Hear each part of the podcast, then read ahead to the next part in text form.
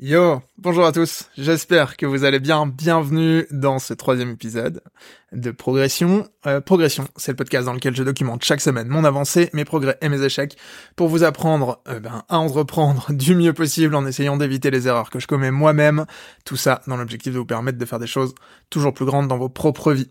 Je m'appelle Yann, je suis le fondateur de Logus, une agence avec laquelle j'accompagne les e-commerçants sur Shopify dans l'évolution de leur boutique, mais principalement dans l'optimisation de leur taux de conversion. Un tout petit peu plus tard. Vous êtes dans l'épisode 3 de cette série, merci d'être là dans un moment où, pour être, pour être franc, on n'a pas tant d'écoute que ça. Euh, c'est un podcast qui se lance, un podcast qui est jeune, et en même temps, aujourd'hui, il n'a pas franchement la volonté euh, de faire des performances gigantesques pour une raison simple, c'est que je m'en sers surtout de journal de bord. L'objectif, c'est de pouvoir documenter avec vous du mieux possible euh, ben, ce qui passe dans ma tête et ce qui euh, se passe dans ma semaine. Euh, et voilà, bienvenue, euh, installez-vous, prenez place. Euh, c'est un épisode qui risque d'être un tout petit peu plus long que, les, que les deux précédents parce que j'ai noté pas mal de choses. on apprend des épisodes, des épisodes précédents et en particulier de de, de, de, de, de euh, ben, des retours qui nous ont été faits, euh, en particulier sur la qualité audio qui s'est grandement améliorée dans l'épisode 2 et qui devrait être encore meilleure dans l'épisode 3, mais aussi dans la structure, on essaye de structurer toujours un peu plus euh, l'épisode, je dis on, mais c'est moi en fait, hein, c'est moi qui les écris et c'est moi qui les tourne. Euh, et voilà, bienvenue les amis, installez-vous, euh, prenez un thé, prenez un café, on est ensemble, je pense, pour au moins une petite heure. Et, et voilà. Dans les petites évolutions de ce format, pour que vous soyez au courant, euh, je suis actuellement filmé. Il y a une caméra droit devant moi, pour laquelle il va falloir que je clappe juste après, donc ne vous étonnez pas, vous aurez le clap euh, dans l'enregistrement.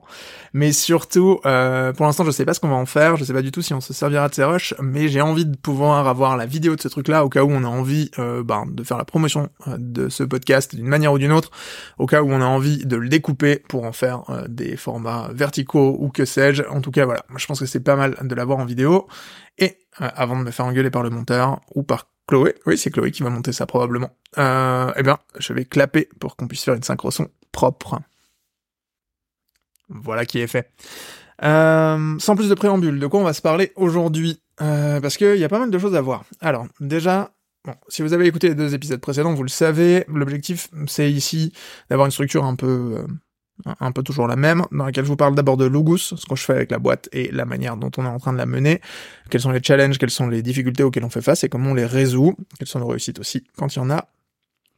Euh, je vous parle un peu de mon perso en général et j'essaie d'amener des réflexions hum, plus personnelles sur euh, bon voilà des choses qui me sont arrivées dans la semaine ou en tout cas des choses auxquelles j'ai pensé dans la semaine.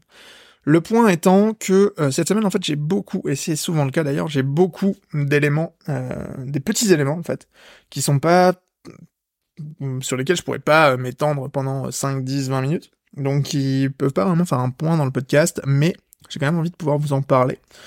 Euh, et donc j'ai décidé de créer une petite section que pour l'instant j'appelle bulletin de notes, parce qu'en fait elle est tout droit tirée de mes notes, euh, souvent les notes de mon téléphone d'ailleurs. Je suis pas très fan du nom de cette section, mais pour être honnête, euh, je n'ai pas trouvé d'autres noms. Donc si vous avez des idées, je suis preneur, n'hésitez pas à m'écrire. Et puis, eh ben, sinon, elle s'appellera bulletin de notes et c'est pas si mal. L'important c'est ce qu'il y a dedans et pas comment elle s'appelle.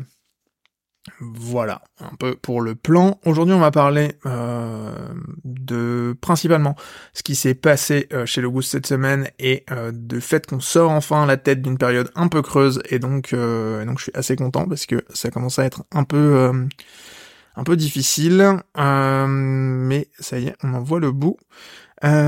On va parler du lancement de ma formation gratuite. Euh, je vous en parle très bientôt. Si vous avez loupé ce truc-là, euh, je suis très fier et très content, donc je vais pouvoir vous en parler. C'est très cool. On va parler de sport et de mes objectifs du moment. Et puis, donc, on finira avec le bulletin de notes dans lequel j'ai 1, 2, 3, 4, 5, 5 points à voir avec vous, des petits points, mais euh, qui sont, je pense, intéressants, qui sont le fruit de la réflexion que j'ai eue cette semaine. Enfin, des réflexions que j'ai eues cette semaine. Voilà. Pour tout ça, euh, je pense n'avoir rien oublié. Je pense qu'on peut rentrer directement dans le vif du sujet. Ça fait 4 minutes 36 et franchement, c'est pas si mal. J'ai travaillé un tout petit peu mieux mon intro. J'espère qu'elle vous plaira. J'espère que ça fait pas trop faux. Euh, J'avais peur que ça fasse un peu, un peu too much. Mais bon, n'hésitez pas en tout cas. Si vous avez des remarques et des conseils, je suis toujours preneur. Merci à ceux qui m'écrivent d'ailleurs sur LinkedIn ou ailleurs pour me, bah, pour me dire déjà qu'ils ont écouté les épisodes. C'est toujours très cool de savoir que ça vous intéresse. En particulier parce que, comme je vous le disais au départ, enfin comme je vous le disais en intro, on n'est pas aujourd'hui des centaines de milliers d'écoutes, donc donc trop cool d'avoir des retours de, de gens qui nous qui me disent que ça plaît, que ça leur plaît. donc si vous êtes là et si vous écoutez ce cet épisode, euh, vous pouvez m'écrire. C'est franchement la meilleure chose que vous pouvez faire. Ça me fait trop plaisir et euh, ça me ça me donne euh, plein d'idées et dans, de projets pour continuer. Vous pouvez aussi, et c'est important, laisser 5 avis sur la plateforme de podcast sur laquelle vous l'écrivez, sur laquelle vous l'écoutez, pardon. Apple Podcast ou Spotify de préférence. C'est vraiment les deux plateformes sur lesquelles, ben, en fait, c'est les deux seules plateformes sur lesquelles il est disponible. Donc, je sais pas où vous l'écoutez ailleurs si c'est pas le cas. Donc euh, si vous écoutez ce euh, cet épisode sur Apple Podcast, laissez-y un avis. Si c'est sur Spotify, faites pareil. Et puis euh, et puis voilà, c'est parti, c'est parti. Je vais vous parler de Lugus d'abord. parce que on sort d'une période un tout petit peu plus compliquée, enfin un tout petit peu compliquée, bah elle est pas plus compliquée qu'une autre, mais elle est un tout petit peu compliquée et surtout elle mettait une grosse pression sur mes épaules. Pourquoi? Parce que euh, on vient de vivre une période sacrément creuse d'un point de vue euh, charge de production. Quand je dis sacrément creuse, c'est pas qu'on a rien à faire, il y a toujours des choses à faire, euh, et on travaille pour nos clients historiques, et voilà, ça permet aussi de faire, enfin, de, faire avancer des sujets qui ont parfois du mal à avancer. Mais c'est des périodes dans lesquelles il n'y a pas de nouveaux projets qui rentrent, et c'est des périodes qui sont toujours un peu inquiétantes, euh, parce que euh, ben parce que la charge de travail est pas toujours euh, prévisible, on a parfois du mal à savoir d'un jour sur l'autre sur quoi on va bosser, et du coup ça crée ça crée de la friction au sein de l'équipe et c'est pas évident. Vous le savez, si vous avez écouté les deux derniers épisodes, aujourd'hui avec Logus, mon problème principal c'est un problème de sales. moi je suis pas sales à la base, hein, je suis techos, donc moi à la base mon métier c'est d'être développeur. Et euh, bah, je suis devenu CEO un peu par hasard, euh, parce que euh, la vie m'y a poussé. En tout cas, parce que je ne voyais pas faire grand-chose d'autre. On en reparlera un tout petit peu plus tard dans cet épisode. Euh, et du coup, alors, autant je suis capable de résoudre plein de problématiques techniques pour nos clients, autant voilà, ça, nous pousse aujourd'hui une satisfaction client qui est excellente parce que on a un niveau technique qui est, est très très bon. Euh, honnêtement, je pense qu'on on est vraiment parmi euh, le top du top en France euh, d'un point de vue technique sur Shopify. Il y a aucun doute là-dessus. mais pour autant, ben du coup, il y a pas mal d'autres lacunes autour de ça dans la boîte, en particulier sur la partie vente. Bon, alors ce qui est très cool pour nos clients actuels, mais ce qui peut être un tout petit peu plus compliqué quand on parle de croissance. ceci étant dit, bon, je suis pas non plus trop mal foutu en vente, mais euh, le problème aujourd'hui, c'est que je suis le seul qui vend. On va pas y aller par quatre chemins. Et si vous avez écouté euh, l'épisode précédent, ou celui d'avant, je ne sais plus, euh, on parlait notamment du problème de récurrence dans nos offres. on a des offres qui sont très peu récurrentes, puisque finalement, on fonctionne essentiellement en one-shot. Et on a besoin aujourd'hui de créer plus de récurrence pour rentrer dans un autre game, si on veut pouvoir croître avec le modèle actuel. Pour ça, euh, on a plein de stratégies. J'en ai, parlé un peu dans l'épisode, euh, encore une fois, le précédent ou le premier, je ne sais plus. Euh, mais en tout cas, on, a déjà abordé le sujet. Donc, si vous avez envie d'en savoir plus, allez-y. De toute façon, on en reparlera. Mais surtout, le problème que ça pose, c'est qu'aujourd'hui, si je suis pas là, bah, globalement, il n'y a pas grand-chose qui se passe au niveau du deal flow. Et bah, on a déménagé en juillet, on fera peut-être une aparté sur ce sujet-là, mais en tout cas, bon voilà, j'ai eu une période excessivement dense euh, avant euh, avant l'été. Euh, donc j'ai cliné tout ce qu'il y avait à cliner pendant l'été, et arrivé en septembre, j'avais vraiment besoin de prendre 15 jours de break, sans quoi j'allais juste exploser en vol. Donc j'ai pris mes 15 jours de break, c'était très cool, je suis revenu recharger à donf, euh, donc ça c'est top, euh, vraiment trop bien, mais le problème de tout ça, c'est que pendant 15 jours, on n'a pas vendu. Et euh, ces 15 jours en septembre, bon ça, voilà, ça permettra aussi de tirer des leçons pour le futur. Euh, 15 jours en septembre, c'est pas forcément le meilleur moment pour partir euh, quand tu es sales.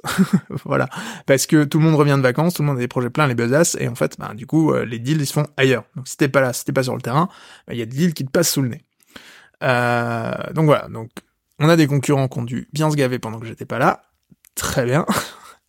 Euh, et donc voilà, bah, en revenant, évidemment, il faut euh, reprendre euh, tous ces sujets-là et faire en sorte de faire rentrer de nouveaux deals bah, pour aller crocher les objectifs de l'année. Donc voilà, globalement, pour la cause. Hein, la cause, elle est assez vite identifiée. La bonne nouvelle, c'est que du coup, à mon retour, j'ai réactivé les prospects qui étaient dans le pipe. Euh, on a repris euh, toutes nos prêts euh, de présentation d'offres. On a, tout remis au goût du jour. On leur a fait un nouveau design, une meilleure structure, chose qui est beaucoup plus clair pour nos clients quand ils reçoivent nos propals. Euh, on a revu les argumentaires, enfin j'ai revu personnellement les argumentaires de vente aussi, j'ai réécouté pas mal de calls pour euh, refaire le point sur les objections, etc. Donc j'ai remis à, jour la base de connaissances pour être euh, beaucoup plus sharp sur les, sur les appels, sur les R1 et les R2, pour le premier rendez-vous et deuxième rendez-vous. et en vrai, objectivement, on se fait probablement un petit peu porter par la saisonnalité, parce que Q4 c'est toujours un moment où il y a, y a, un peu plus de demandes. Aujourd'hui, encore une fois, je suis pas un très bon sales, donc mon taux de conversion n'est pas forcément toujours bien traqué, et donc euh, un peu compliqué de savoir aujourd'hui euh, exactement où on en est. Faut vraiment que je progresse sur ce point-là. Mais euh, mais bon, voilà. La bonne nouvelle, c'est que j'ai envoyé énormément de propositions sur les sur les dernières semaines, et là, ça y est, on a des premiers retours, donc ça close des deals. Donc, plutôt une bonne nouvelle, en somme, puisque bah, ça y est, on a de nouveau des nouveaux projets qui rentrent, on a de nouveau des deals entrants. Donc, euh, donc voilà, donc ça bouge, donc c'est cool, euh, ça soulage pas mal. En vrai, euh, cette semaine-là, les deals se sont signés.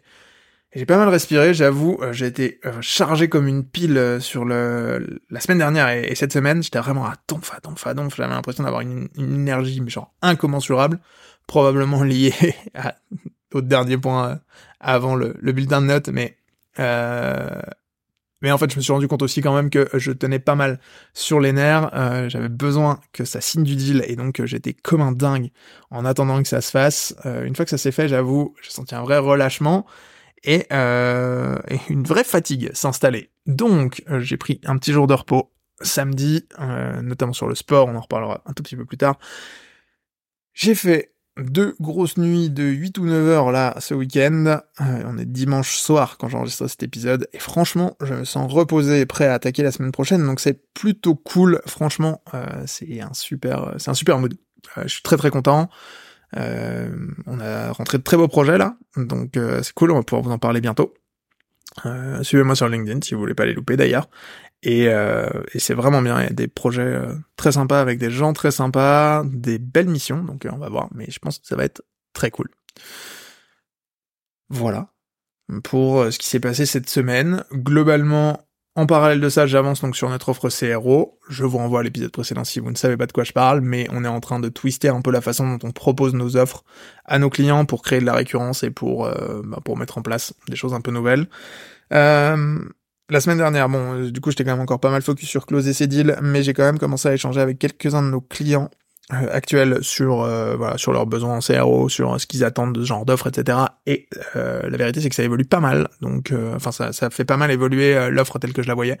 Donc ça, c'est plutôt cool, c'est plutôt un bon signal. Et puis, j'ai lancé des sondages sur LinkedIn. Alors, sur LinkedIn, c'est un tout petit poil plus compliqué parce que euh, je suis suivi en fait par énormément de gens qui font de la veille, euh, comme je partage énormément de contenu euh, e-com, énormément de conseils, etc. Il y a pas mal de gens qui me suivent, qui sont pas directement dans ma cible, qui sont connexes à mon activité, donc des experts CRO, des experts en emailing, des gens qui font de l'acquisition, etc. qui représentent une grosse part de mon audience en fait sur LinkedIn en dehors des e-commerçants et qui répondent à mes sondages. Alors putain, arrêtez. Arrêtez de répondre à ces putains de sondages, ils sont pas là pour vous. Euh, ça nique complètement ma capacité à les lire, ça me casse les couilles en vrai. Euh... c'est horrible. C'est-à-dire que j'ai des stats qui sont inexploitables. J'ai plein de réponses, je suis trop content. Et quand je regarde dans le détail vos putains de posts, vous êtes tous des gens que ça ne concerne pas. Je, je m'en fous de savoir combien, de savoir si vous pensez que c'est bien la CRO, si aujourd'hui vous faites de l'acquisition. Moi, ce que je veux, c'est que vous soyez un e-commerçant. Donc, je vous en supplie, si vous écoutez ce podcast, que vous êtes parmi les gens qui répondent à mes sondages sur LinkedIn et que euh, vous n'êtes pas e-commerçant, bah arrêtez. Je mets une option à chaque fois, voir les résultats. Donc si vous voulez voir les résultats, vous cliquez sur voir les résultats, comme ça vous n'êtes pas obligé de fausser mes stats. Parce que du coup, moi, qu'est-ce que je fais? Je suis obligé de recalculer mes stats à la main, en prenant en compte les posts, etc. Je perds un temps monstre, tout ça parce que vous n'êtes pas foutu de savoir si un... Non, c'est même pas, vous n'êtes pas foutu. La question commence par e-commerçant, virgule. Vous êtes e-commerçant? Non. Bon, bah répondez pas je sais pas quoi vous dire moi. Euh, donc arrêtez ça, je vous en supplie, c'est super chiant. Euh, donc, je vais continuer les sondages sur LinkedIn et continuer de faire mes stats à la main. C'est chiant, mais bon, ça marche, ça permet quand même de tirer de l'insight. Et puis surtout, bah, ça me permet de recontacter les gens qui ont, qui ont répondu au sondage. Hein. C'est surtout à ça que ça sert. Sauf les gens qui font de la putain d'acquisition. Ça, cassez-vous.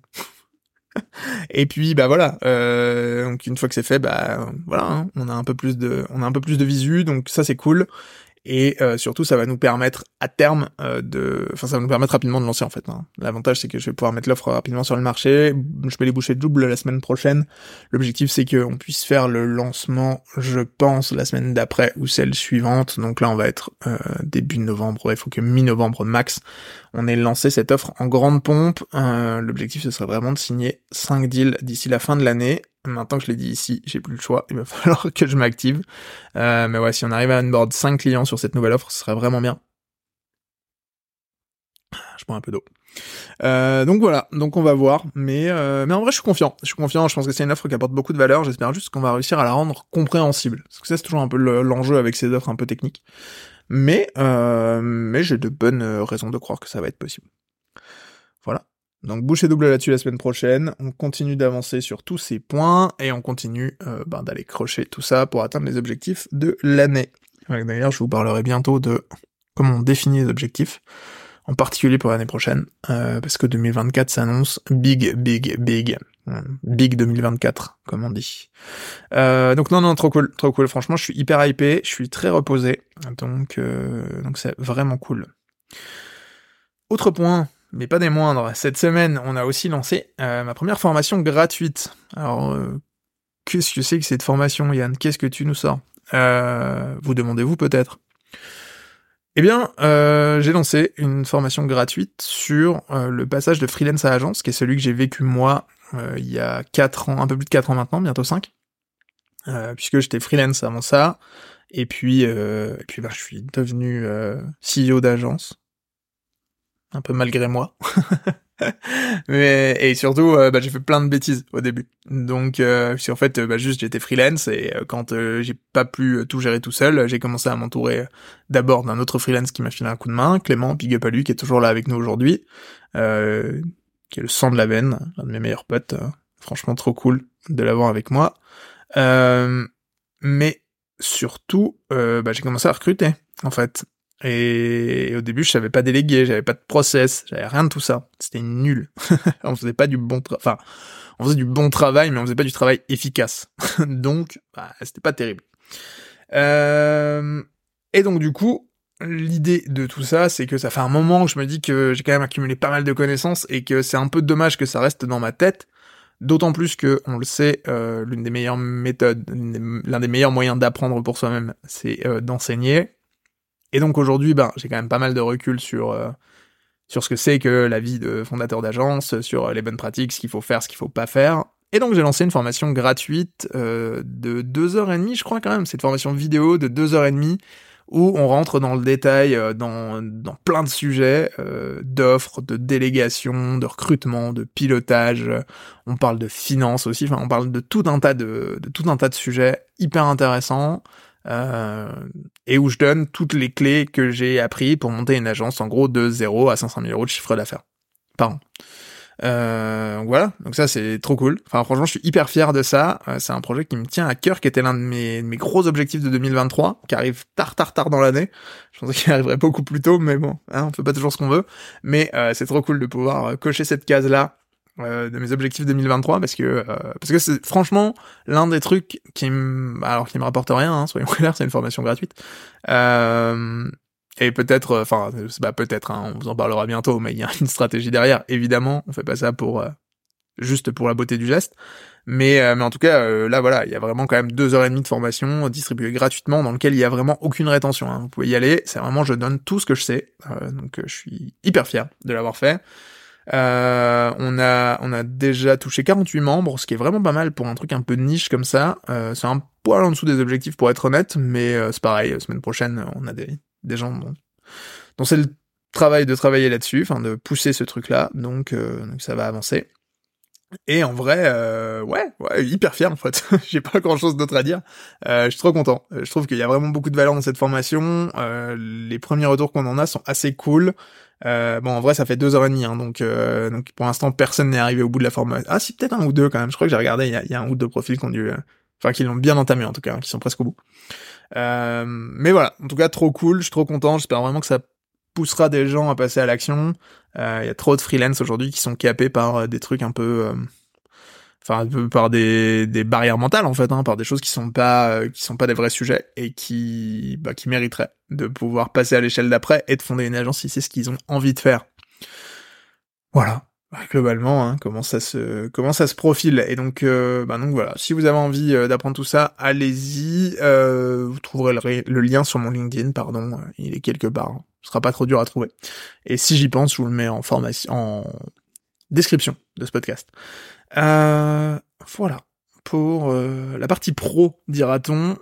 beaucoup de bonnes choses. En vrai, trop content parce que parce que même si d'un point de vue euh, comment extérieur, enfin d'un point de vue chiffre, euh, les résultats sont pas forcément toujours à la hauteur de nos attentes.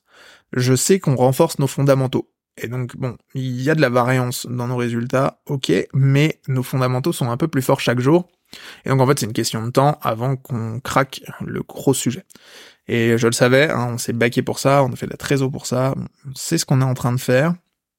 Faut pas que ça dure trop longtemps, pour être honnête mais euh, pour l'instant c'est pas inquiétant, on sait où on va.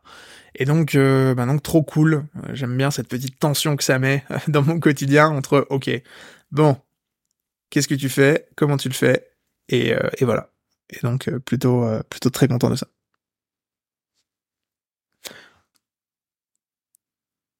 Je suis au bureau tout seul et il y a du bruit, c'est un peu étrange, je vous avoue.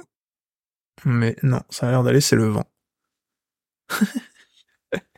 Et comme s'il n'y a pas d'édits dans ce podcast, eh ben quand j'ai peur du vent, ben vous l'avez.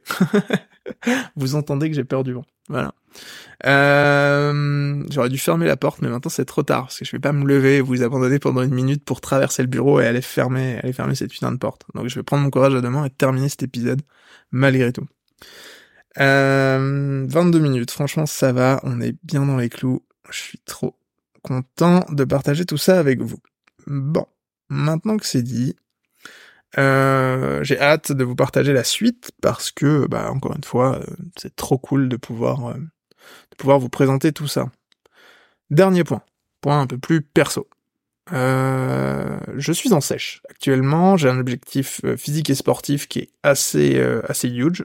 je vais pas vous le dire maintenant, je vais vous tenir encore sur cette, hein. créer un petit teasing. Je vous révélerai l'objectif final à la fin de cette, cette partie. Euh, mais en tout cas, bon, voilà, j'ai repris le sport à grande intensité euh, ces dernières semaines, ces trois dernières semaines pour être honnête, euh, pour être précis, pardon. J'ai, je, je, termine là ma troisième semaine de sèche, une sèche qui va durer sept semaines, c'est le plan. j'ai perdu un peu plus de 3 kilos. La pesée c'est demain. Je pense aujourd'hui que 3 kg 5, 3 kg 7. Je vous redirai la semaine prochaine où j'en suis. Euh, et j'ai perdu surtout 4% de body fat, ce qui est assez euh, cool au vu de mon objectif. Je partais avec un body fat de 20%, ce qui est vraiment beaucoup, soyons clairs. Alors après, la, méthode de mesure est pas forcément parfaite puisque euh, je suis à Belfort en province, donc j'ai pas accès au Dexascan, ça me casse les pieds, ça me casse les couilles, hein, je peux le dire en fait. euh, Ouais, ça me casse un peu les pieds, mais euh, mais ouais, j'ai pas de Dexa. Il faudrait que je monte à Paris et franchement, c'est un peu chiant de taper un aller-retour à Paris juste pour faire un Dexa scan. Euh, donc euh, donc je mesure ça comme euh, je peux, à savoir avec la balance du Basic Fit, bon, qui vaut ce qu'elle vaut, mais qui a au moins le mérite de donner un indicateur. Donc la balance c'est 20% euh, de body fat en début de sèche. Et donc là aujourd'hui, je tourne autour des 16. La pesée c'est demain, donc j'en saurai un peu plus. Et globalement, alors pourquoi je vous raconte tout ça? Parce que potentiellement, vous n'en avez rien à foutre.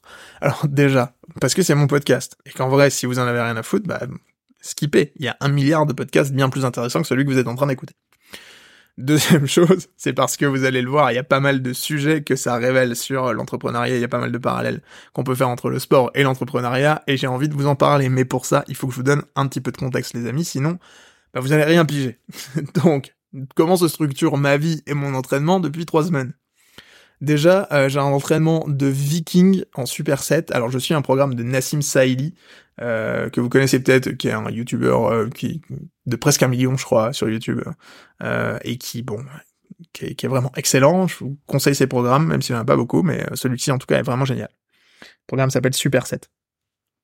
Euh, donc, c'est un, voilà, c'est un programme en superset, c'est-à-dire qu'on enchaîne les, des groupes de, deux, comment, de deux exercices, euh, sans temps de repos entre les deux. Et donc, en vrai, c'est abominable. Je brûle des calories comme un cochon. Je suis à un niveau, mais genre, auquel je n'ai jamais transpiré de ma vie. Euh, je finis mes séances en nage, et maintenant ça va mieux, mais les premières séances, euh, c'était carrément genre euh, envie de vomir, la tête qui tourne, des, des grosses sueurs froides, genre 10-15 minutes après l'entraînement. Vraiment, ça va taper dans des endroits où vous n'avez pas l'habitude que ça tape. pourtant, je suis quand même un sportif aguerri, dira-t-on. Je, je, fais quand même beaucoup de sport en dehors de cette sèche-là. je, je m'entraîne quand même 5 à 6 fois par semaine plutôt 5, mais euh, parfois 6. Euh, et donc, euh, bon, voilà, je, je, je fais pas rien, quoi. Quand même un niveau physique assez, assez conséquent. Et bien pour autant, c'est pas évident de suivre Nassim Saïli. Malgré tout, malgré ça, ce qui se passe, c'est qu'en ce moment, je m'entraîne 6 à 7 fois par semaine, malgré la tête qui tourne et l'envie de vomir, que je n'ai plus aujourd'hui, mais que j'ai eu quand même euh, tout le long de la première semaine, avec des séances jambes genre meurtrières, euh, alors que je déteste les séances jambes, mais là j'en ai deux voire trois par semaine. Euh, il y a du cardio là-dedans, beaucoup de cardio, euh, évidemment pour essayer d'augmenter comme ça la, le total de la dépense calorique. Donc en plus de séances hardcore, on fait un peu de cardio parce que sinon c'est pas drôle. Et puis, bien évidemment, une alimentation millimétrée, 10 000 pas par jour, enfin voilà, la grande totale c'est efficace, c'est hyper efficace, soyons clairs, hein, euh, ça fonctionne très très bien, je vois mon corps changer à vue d'œil chaque jour, mais pour autant, eh ben, cette semaine, ça a été particulièrement dur. Alors, pour deux raisons principales. La première, c'est que j'étais pas chez moi cette semaine, euh, long story short, euh, mon frangin et mes parents sont en train de faire le 205 Africa Red, donc un trek dans le désert du Maroc en 205. mon frangin a un chien et je gardais le chien. Comme ça, vous savez toute ma petite vie. Euh, et donc, bon, euh, voilà, je gardais le chien chez mes parents. Comme ça, vous avez vraiment tous les détails. Euh, donc du coup, j'étais pas chez moi, euh, loin de ma salle habituelle, enfin voilà, un truc un peu un peu galère quand je veux garder des bonnes habitudes. Pour autant, bon, j'ai réussi à maintenir mon niveau d'entraînement, mais ça a été beaucoup plus dur que d'habitude. Ça a demandé beaucoup plus de ressources et d'énergie mentale de maintenir cette habitude-là que, bah, que d'habitude. D'autant plus que je rentre dans la phase où ça y est, fini euh, la hype du début, tu vois. Les deux premières semaines, waouh, c'est fun et tout, tu vas-y, j'y vais, je vais crunch mes objectifs, vas-y, go, go, go. Et en fait, tu démarres avec la motivation. Ah, c'est la motivation qui te fait démarrer. Mais en fait, au bout de deux semaines, bah, la motivation, il en a plus, tu vois. C'est-à-dire que euh, globalement, c'est un peu euh, tous les jours pareil. Il faut remettre tous les jours une pièce dans la machine et ça peut parfois être long. Et donc en fait, bah, une fois qu'il n'y a plus la motivation, le seul truc qui te garde en vie, qui te permet d'atteindre tes objectifs, c'est euh, d'une part la vision long terme que tu en as, et d'autre part euh, bah, la partie euh, plutôt habitude. Voilà, est-ce que tu as pris l'habitude de ce que tu es en train de faire. bon, la bonne nouvelle, c'est que l'habitude sportive, je l'ai, ce que je disais, moi je m'entraîne 5 à 6 fois par semaine depuis depuis plusieurs années, deux ans maintenant, ouais, depuis deux ans au moins. Euh, alors pas toujours de manière hyper régulière, il y a eu des pauses, il y a eu des trous, mais en règle générale quand même, j'ai plutôt l'habitude de m'entraîner, donc ça, ça va. Euh, même si, bah, du coup, quand t'es dans un nouveau milieu, un poil compliqué euh, de maintenir les habitudes. Euh, et puis, et puis surtout, bah, le cerveau qui commence à trouver des, des tonnes d'excuses, quoi. euh, une fois que c'est, une fois que c'est fait, une fois que tu perds la motivation, en fait, ton cerveau, il rentre dans un truc de, euh, ah ouais, mais euh, est-ce que ça vaut vraiment le coup? À quoi ça sert? Enfin voilà, euh, petit écart, c'est pas si grave. Enfin toutes ces pensées parasites qui viennent, euh, qui viennent, euh, comment brouiller un peu le, la vision de long terme. Et donc la vision de long terme, c'est là qu'il faut l'avoir écrit quelque part, c'est là qu'il faut pouvoir s'en rappeler, c'est là qu'il faut pouvoir s'appuyer dessus. Et là c'est crucial. Et heureusement, grand bien m'en a pris, je l'ai fait. et donc on va en arriver au moment où je vous révèle le grand objectif. Et pourquoi je le fais? Parce qu'en fait, le meilleur moyen pour vaincre les petites voix dans votre cerveau, c'est d'une part d'avoir un objectif précis, écrit, auquel vous pouvez vous référer et qui fait du sens. Ça, c'est la première chose. La deuxième, c'est de s'engager publiquement auprès de gens. Parce qu'en fait, quand vous avez un engagement envers vous-même, il n'y a que vous-même que vous pouvez décevoir. Quand vous avez un engagement envers les autres, En vrai, il y a que vous-même que vous pouvez décevoir, mais votre cerveau, il le sait pas. il a l'impression que ça met une pression. Spoiler alert, tout le monde s'en fout. Hein. Mais dans les faits, ça marche.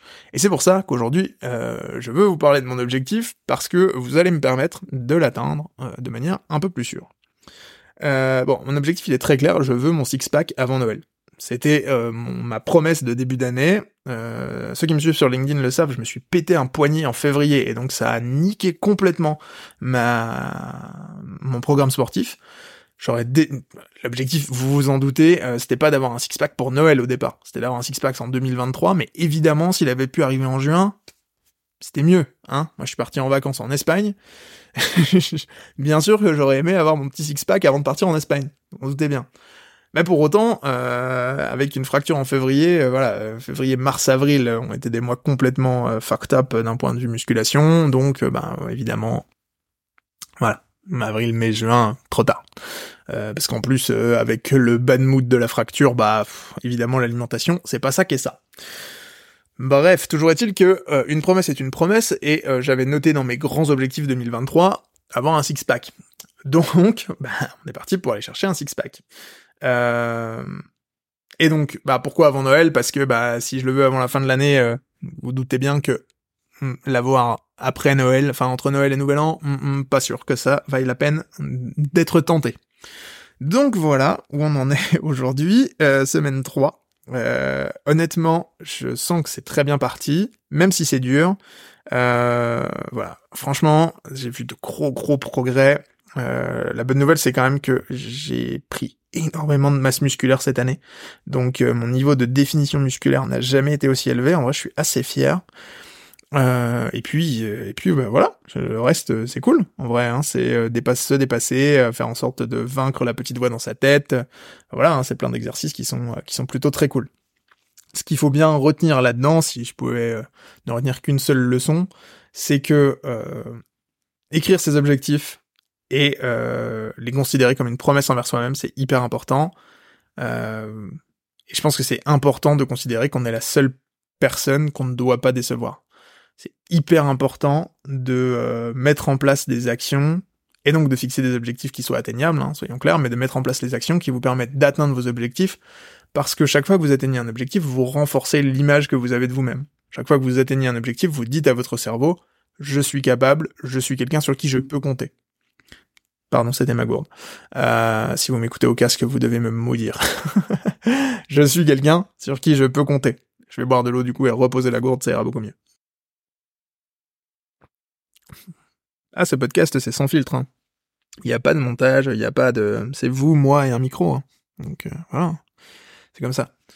Euh, donc voilà, donc vraiment, faites cet effort-là, fixez-vous des objectifs que vous savez que vous pouvez atteindre, mais des objectifs qui sont ambitieux. En vrai, l'objectif du six-pack, il est ambitieux, soyons clairs. Là, ça demande des efforts qui sont quand même hardcore. Bon, la bonne nouvelle, c'est que j'ai pas fait n'importe quoi non plus. Hein. Depuis, donc depuis avril, février, mars, avril, oui c'est ça, avril, que j'ai pleinement récupéré de mon, ma fracture et que j'ai pu me remettre au sport. J'ai quand même euh, créé un déficit calorique progressif, ce qui m'a permis de reperdre le, en partie le gras que j'avais repris euh, pendant euh, pendant ma période de convalescence. Donc voilà, bon, ça se profile plutôt bien. Euh, Aujourd'hui, voilà, à peu près 16% de masse grasse. Il reste 4 semaines. Euh, L'objectif, c'est d'aller chercher, je pense, 12 ou 13%. Au vu des progrès actuels, je pense que ça va être à peu près à ce moment-là qu'on va commencer à, voir le six-pack se dessiner. Euh, et puis voilà, bah, franchement, euh, je sais pas quoi vous dire de plus, hein, si ce n'est euh, on tient bon on tient bon. Donc, euh, donc évidemment que vous aurez droit à une photo sur LinkedIn euh, quand ça arrive. Je pense que je pense que ça n'a pas sa place en vrai hein, de me voir torse nu sur LinkedIn, mais euh, en vrai c'est le seul réseau social que je que j'ai conservé. Je ne suis plus actif nulle part ailleurs. Donc évidemment que si je prends un engagement en public, il faut que je puisse flex en public, sinon ça n'a pas ça n'a pas de, de saveur. Euh, Enfin, en fait, non, c'est pas flex, c'est célébrer. Il euh, y a un truc qui est dur avec la musculation, et je vous en parle un poil après dans le bulletin de notes, mais on va quand même faire une petite aparté maintenant et on fera le pont tout à l'heure. Il y a un truc qui est dur avec la musculation, c'est que il n'y a pas de finish line. Il n'y a pas ce moment où vous vous dites, ok, j'ai gagné, bam. Parce que, bah en fait, même si demain, hop, j'ai mon six pack, en fait, je peux l'avoir mieux dessiné. Puis même si je considère qu'il est très bien, bah, je peux encore travailler pour, enfin, faut encore travailler pour pas le perdre. Parce que ça va très vite, euh, de reprendre du gras et de perdre son six-pack.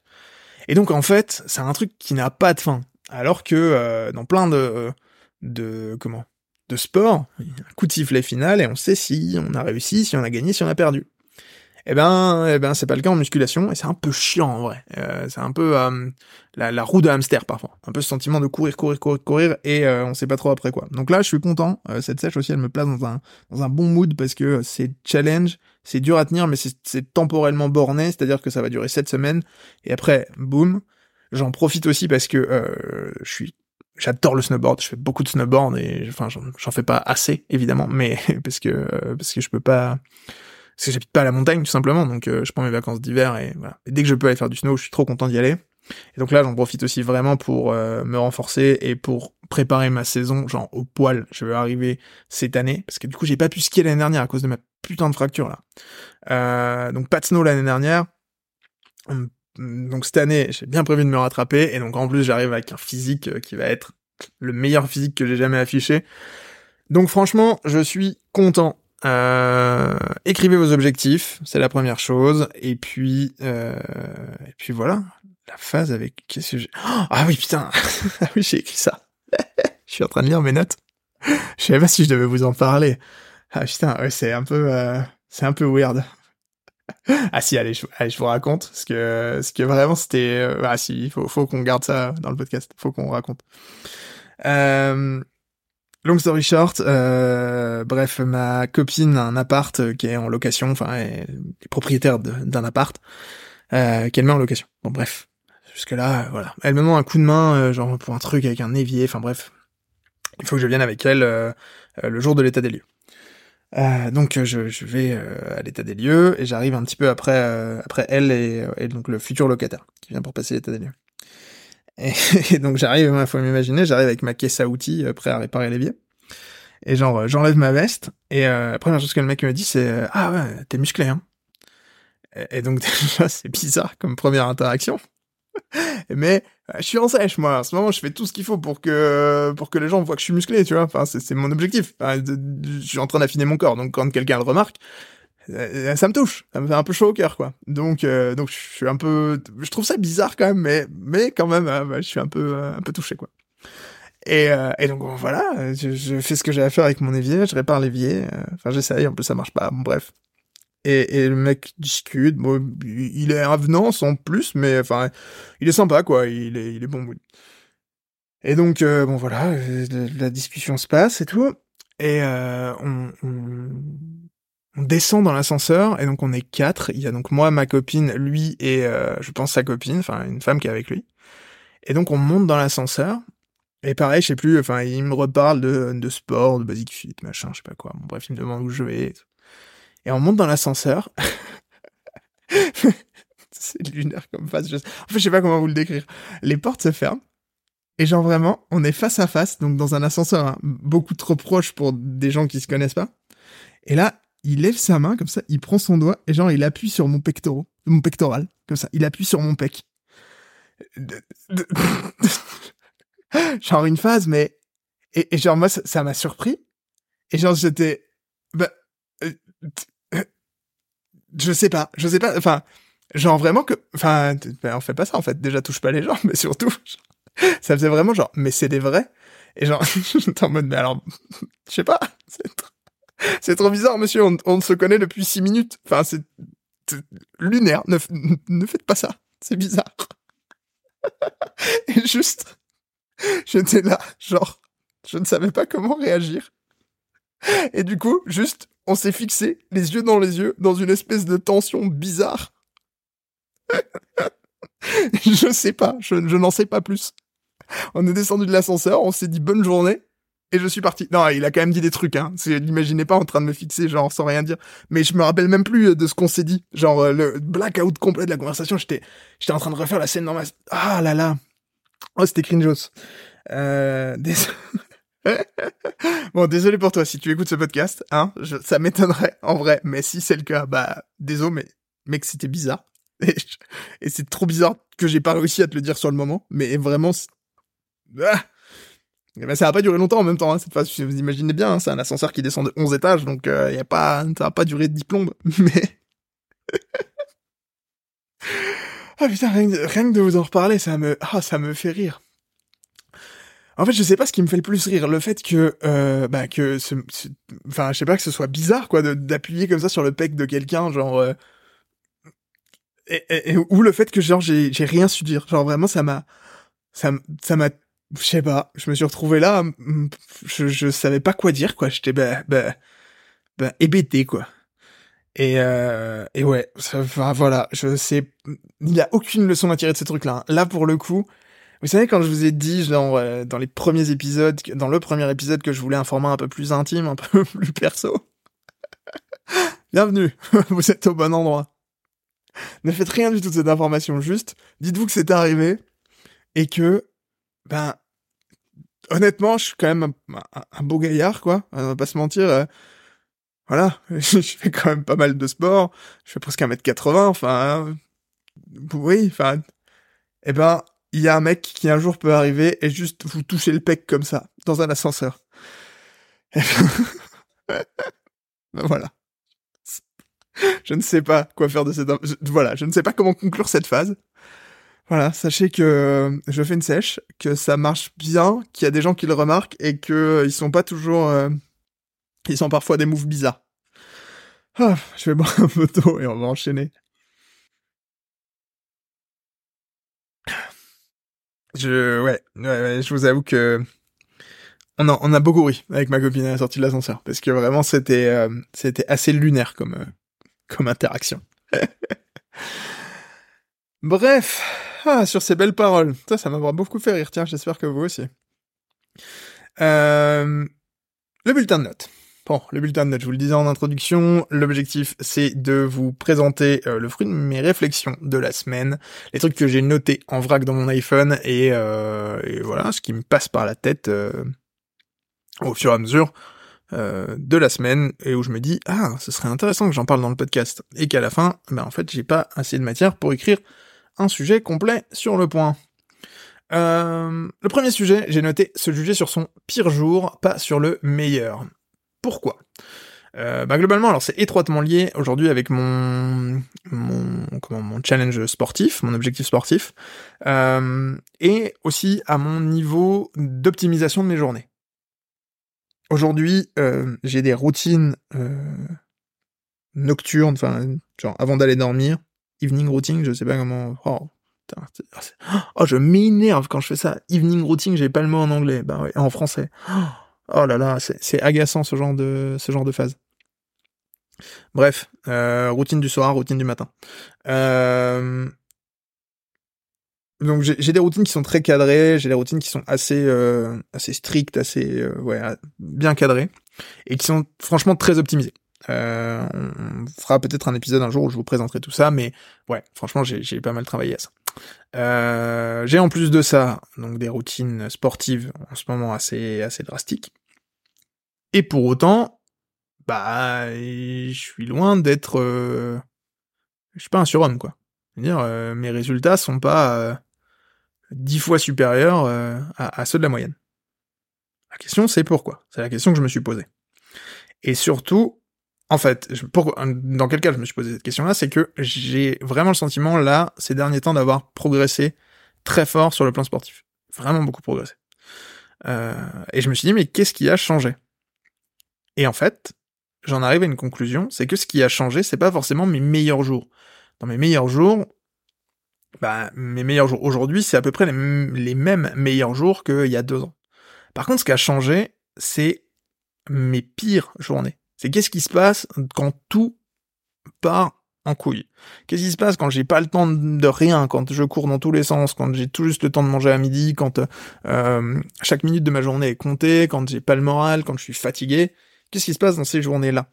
Parce qu'en fait, elles sont d'une part plus nombreuses que prévues, mais aussi plus impactantes que ce qu'on aimerait bien, que ce qu'on aimerait bien le croire. Pourquoi?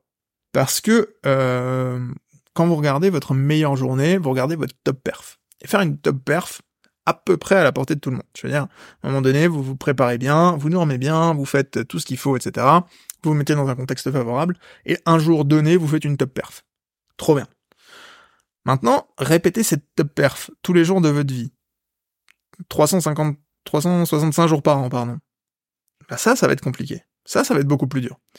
Et c'est même intenable. La vérité, c'est que vous pouvez pas être à votre top, à votre prime tous les jours.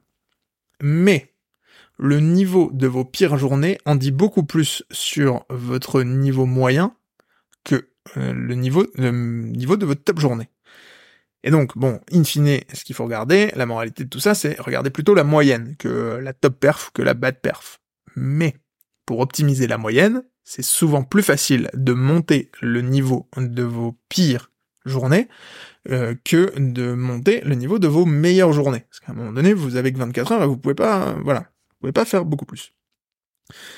Et donc, ben, la question c'est comment est-ce que tu finis euh, par limiter les dégâts, enfin comment est-ce que tu arrives à limiter les dégâts quand ta journée c'est de la merde? Oh, j'ai une chasse qui grince. Euh... Et donc comment on fait pour limiter les dégâts quand sa journée c'est de la merde? Bah déjà, on s'assure que euh, les choses prioritaires soient faites. Là typiquement, moi sur le plan sportif par exemple, puisque c'est un peu le sujet qui, m'a amené cette réflexion. Pour faire 10 000 pas par jour, bah, je vais au boulot le matin à pied. Euh, j'ai 3 km aller, 3 km retour, donc 6 km par jour. Et donc ce que je fais, c'est que le matin je pars à pied et je vais à la salle de sport euh, sur la route. Donc en général, je pars de chez moi euh, sur les coups de 6h30, 7h, pour être à la salle entre 7h et 7h30, et je fais ma séance, pour être au bureau vers 9h. L'avantage de cette stratégie-là, c'est que même dans ma pire journée, même si tout part en couille dans ma journée, je sais qu'à 9h, donc avant que de toute façon rien rien n'ait eu le temps de partir en couille encore, hein, puisqu'à 9h, euh, normalement, tout va encore bien. Euh, j'ai déjà mis en place, bah, j'ai déjà fait ma salle de, j'ai déjà fait mon sport, et surtout, euh, j'ai déjà mis en place le système qui va me permettre de faire 10 000 pas par jour, parce que je suis parti à pied. Donc a priori, si je suis parti à pied, je vais rentrer à pied. Qu'il pleuve, qu'il neige, qu'il vente, un problème. Enfin, il y a peu de chances que euh, je trouve une solution. Donc, maintenant que c'est fait, je sais que le matin, déjà, je me suis contraint et forcé à faire 6 bornes à pied, et euh, j'ai plié ma, ma séance de sport. Ça, cette stratégie-là, elle me permet d'augmenter drastiquement le niveau sportif de mes pires journées. Parce que même si euh, derrière, je sais pas, genre j'ai pas le temps de bien manger, j'ai pas le temps de quoi que ce soit, euh, et d'ailleurs, on y reviendra parce que pour bien manger, maintenant, je prépare mes, mes repas à l'avance et ça, ça aide en balle parce qu'en fait, mon repas du midi, il est prêt. Donc en fait, il y a plus trop le choix. Je veux dire, ma pire journée, euh, pire qui puisse m'arriver, c'est euh, c'est vraiment je m'écroule sur le canapé le soir et je, je, mange mal le soir, quoi. Et donc en fait, ça fait que ma pire journée, bah, elle a quand même un niveau de dégâts qui est bien moindre que si euh, je partais en voiture, je fais pas de sport, euh, je me fais livrer euh, un Burger King à midi et le soir je rentre et je mange n'importe comment. Et donc en fait tout ça, c'est ce qui permet d'atteindre petit à petit un niveau moyen bien supérieur à celui que vous avez au départ. Voilà sur ce point. Donc pour récapituler, c'est toujours très intéressant d'auditer évidemment sa meilleure journée pour voir un peu ce que ça donne, mais surtout sa pire, parce que c'est ce qui va vous permettre globalement d'élever le niveau de votre moyenne et de faire en sorte que vous ayez un niveau moyen bien plus élevé que celui où vous êtes aujourd'hui. Un peu dans la même veine, j'ai noté le deuxième point, comparer la fin et le début. Parce que, euh... retour à la face du voisin, enfin du locataire, pardon. Euh... Globalement, j'ai perdu beaucoup de poids euh, ces deux dernières années. Euh, je faisais presque 100 kilos. Aujourd'hui, euh, fin de sèche, je serai probablement en dessous des 80. Donc voilà, j'ai perdu 20 euh, kilos en deux ans. Ça se voit. Si vous avez, quand on compare deux photos de moi à 20 à 20 kilos de plus ou de moins, je peux vous assurer que ça se voit. Genre franchement, il y a pas, voilà. et qui plus est, ça s'est fait grâce au sport. Je me suis mis à faire beaucoup de sport et donc, bah, clairement, mon physique a changé. Euh, Aujourd'hui, euh, j'ai un physique euh, voilà qui est beaucoup plus euh, beaucoup plus sec, beaucoup plus musclé. Et voilà, ça, ça se voit, c'est un fait. Euh, tant et si bien que des gens de mon entourage, enfin c'est une discussion qui revient parfois dans mon entourage, de voilà, bah, qu'est-ce que tu fais, enfin c'est quoi le secret quoi. Et le problème c'est que si je dis ce que je fais aujourd'hui, bah, les gens prennent peur, c'est évident. Euh, aujourd'hui, euh, mes journées, elles ressemblent à quoi? C'est jeûne intermittent, une heure et demie de sport par jour, dix mille pas par jour, une alimentation millimétrée dans laquelle je pèse, tout ce que je mange, euh, c'est des compléments alimentaires, protéines, créatine, c'est voilà, c'est un niveau d'activité sportive que j'essaie de garder le plus haut possible, c'est un tracking de toutes mes données santé, genre nombre de pas calories brûlées au repos, calories brûlées en activité. Enfin, c'est un système tout entier que j'ai mis en place et qui aujourd'hui Euh, peut sembler de l'extérieur assez euh, rebutant. Euh, je veux dire, je pense que si quelqu'un était venu me voir en amont en me disant voilà tout ce qu'il faut mettre en place pour atteindre ce niveau, bah, je l'aurais jamais fait. Mais le truc c'est que c'est pas comme ça que ça se fait. C'est pas comme ça qu'on met en place une, une bonne stratégie. Une bonne stratégie, elle évolue avec le temps et surtout elle évolue avec qui vous êtes. Que je veux dire par là, c'est que du coup, en préparation de ce podcast, j'ai regardé un peu dans mon absenté mon nombre de pas, parce que c'est la variable que je traque depuis le plus longtemps. En 2021, je faisais en moyenne 3000 pas par jour. C'est ridiculement bas, 3000 pas par jour. Hein. C'est voilà, bon, c'est l'époque à laquelle je faisais euh, presque 100 kilos. Euh, en 2022, je suis à 5500 en moyenne. Vous voyez déjà la progression. Et là, en 2023, on est à 7800 en moyenne. Et l'année est pas finie. Et là, en ce moment, je suis sur une trend qui est plutôt à entre 10 et 15 000 pas par jour. Donc ça devrait euh, faire élever la moyenne. Je pense qu'on va terminer un peu au-dessus de 8000. Euh... Voilà. En vrai. Comment ça se construit. C'est des années à augmenter petit à petit et à mettre en place des habitudes qui vont au final créer un système qui peut sembler très complexe de l'extérieur, mais qui pour vous est simple parce que vous l'avez complètement intériorisé. Par exemple, peser ses aliments et euh, tout noter dans une application de tracking. Au début, c'était une corvée. Aujourd'hui, euh, ça me prend 5 minutes. Je fais ça quand je marche. Je fais ça en 3 minutes avant de manger. Je fais ça, je suis aux toilettes. Enfin voilà, je, sais aujourd'hui prévoir mes journées, euh, mettre en place mon plan alimentaire, suivre ma diète flexible. Enfin voilà, mais parce que ça s'apprend, en fait, c'est une compétence. C'est un sujet sur lequel vous avez besoin de progresser petit à petit, de prendre vos marques, de prendre vos repères, etc. Si aujourd'hui vous cherchez à mettre tout ça en place euh, dès maintenant, bah, d'une part, vous n'allez pas y arriver. Ça, c'est la première chose. Mais en plus, euh, c'est pas forcément la bonne chose à faire pour vous. Je m'explique. Si aujourd'hui, pour continuer dans le sport, vous avez envie de perdre du poids, a priori, ça viendrait à l'idée de personne de regarder euh, l'entraînement d'un bodybuilder ou d'un Arnold Schwarzenegger au top de sa forme et de se dire je vais faire la même chose, day one. Alors il y a sûrement des gens qui ont essayé, hein, mais vous comprenez bien que les résultats que ça peut donner, euh, sont, sont absolument catastrophiques. Parce que, euh, bah, a priori, vous n'avez pas le niveau physique d'un Arnold Schwarzenegger ou euh, d'un bodybuilder de top niveau. Et donc, bah, la vérité, c'est juste que vous allez vous cramer, ou en tout cas que de toute façon, c'est pas adapté. Si aujourd'hui vous avez jamais fait de sport, il va quand même falloir commencer par renforcer votre structure globale avant de vous lancer dans des exercices d'isolation avec des poids super lourds, machin. Enfin, c'est évident. Le point étant que euh, ça se retrouve beaucoup dans le business. Là, on en arrive à mon parallèle intéressant. Aujourd'hui, si vous voulez lancer une agence, la plus grosse bêtise que vous pouvez faire, c'est de regarder, euh, je sais pas, par exemple, Andrea Ben Saïd, le fondateur d'Eskimo. Aujourd'hui, il a un podcast, par exemple. Il a un super podcast qui s'appelle Little Big Things. Euh, je vous le conseille. Il y a vraiment des invités super et le podcast est vraiment cool. Mais aujourd'hui, alors, si vous regardez un peu ses réseaux, vous avez l'impression que Andrea Ben Saïd, il fait plus que des podcasts. Euh... si demain vous lancez une agence, vous comprenez bien que si vous vous mettez à faire que des podcasts, ça va très bien fonctionner, c'est évident. Euh, André Mensaïd, il a construit un système dans lequel il y a des gens qui ont, enfin, qui, qui ont été placés à des postes clés, dans lequel il y a des process, des gens recrutés, qui font le travail, etc. Et donc il se retrouve dans une position où pour lui stratégiquement, son intérêt, c'est de faire des podcasts. Mais euh, votre parcours aujourd'hui, c'est pas le sien. Et donc du coup, vous avez très peu d'intérêt à imiter la stratégie de la fin si vous êtes au début. Et en fait, vous avez même peut-être pas intérêt à imiter la stratégie du début. Mais ça, c'est encore une autre question. Donc en fait, ce qu'il faut, c'est d'une part laisser le temps au temps euh, pour euh, construire des systèmes, et surtout euh, comprendre les grands principes plutôt que de copier bêtement la stratégie. Si vous regardez les choses par le mauvais bout, vous allez faire un milliard d'erreurs et vous allez surtout, genre, vous planter dans les grandes lignes, parce que vraiment, vous n'atteindrez aucun résultat avec ce genre de stratégie. Donc, simplement, faites attention quand vous voyez quelqu'un qui a du succès, posez-vous la question de pourquoi il en a, ça c'est toujours très intéressant. Mais posez-vous la question aussi de quel a été son parcours pour en arriver là. Et si ce parcours est comparable au vôtre, où est-ce que vous en êtes dans ce parcours? Et ne copiez pas bêtement la stratégie de fin, alors que vous en êtes au tout début. Parce que vous allez, in fine, vous planter à coup sûr. Voilà pour ce point. Rocket League 1v1. Sans plus de préambule. Alors là, vraiment, le bulletin de notes, c'est le foutoir. Euh, alors, Rocket League, c'est quoi? Pour ceux qui connaîtraient pas. Rocket League, c'est un jeu vidéo euh, dans lequel vous jouez une voiture.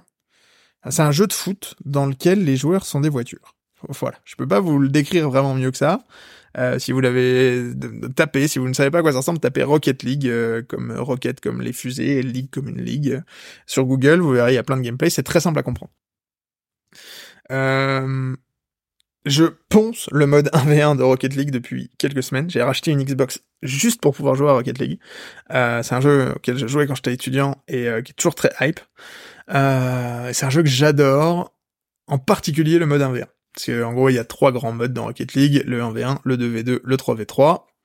Euh, le 2v2 et le 3v3 étant les modes de jeu les plus joués. Il y a beaucoup moins de gens qui font du 1v1, mais pour autant, moi, c'est le mode de jeu que je préfère. Donc, globalement, à quoi ça ressemble un match de 1v1 C'est deux voitures sur un terrain, une balle au milieu, un but de chaque côté. En apparence, c'est super simple, c'est ce que j'adore. Euh, l'objectif, c'est de prendre sa voiture et de faire rentrer la balle dans le but de l'adversaire.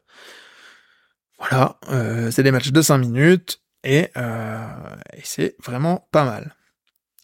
Je me suis demandé pourquoi est-ce que, alors que d'habitude vraiment, mes journées, euh, enfin j'ai un mode de vie plutôt utilitariste. C'est-à-dire que j'ai une gestion de mon temps qui est plutôt, voilà, de l'ordre de l'utilitaire. J'essaye au maximum d'optimiser le temps que je passe sur les différents sujets. J'essaye au maximum d'avoir une vision rationnelle de mes efforts et de me dire, ok, comment est-ce que je peux placer différentes choses.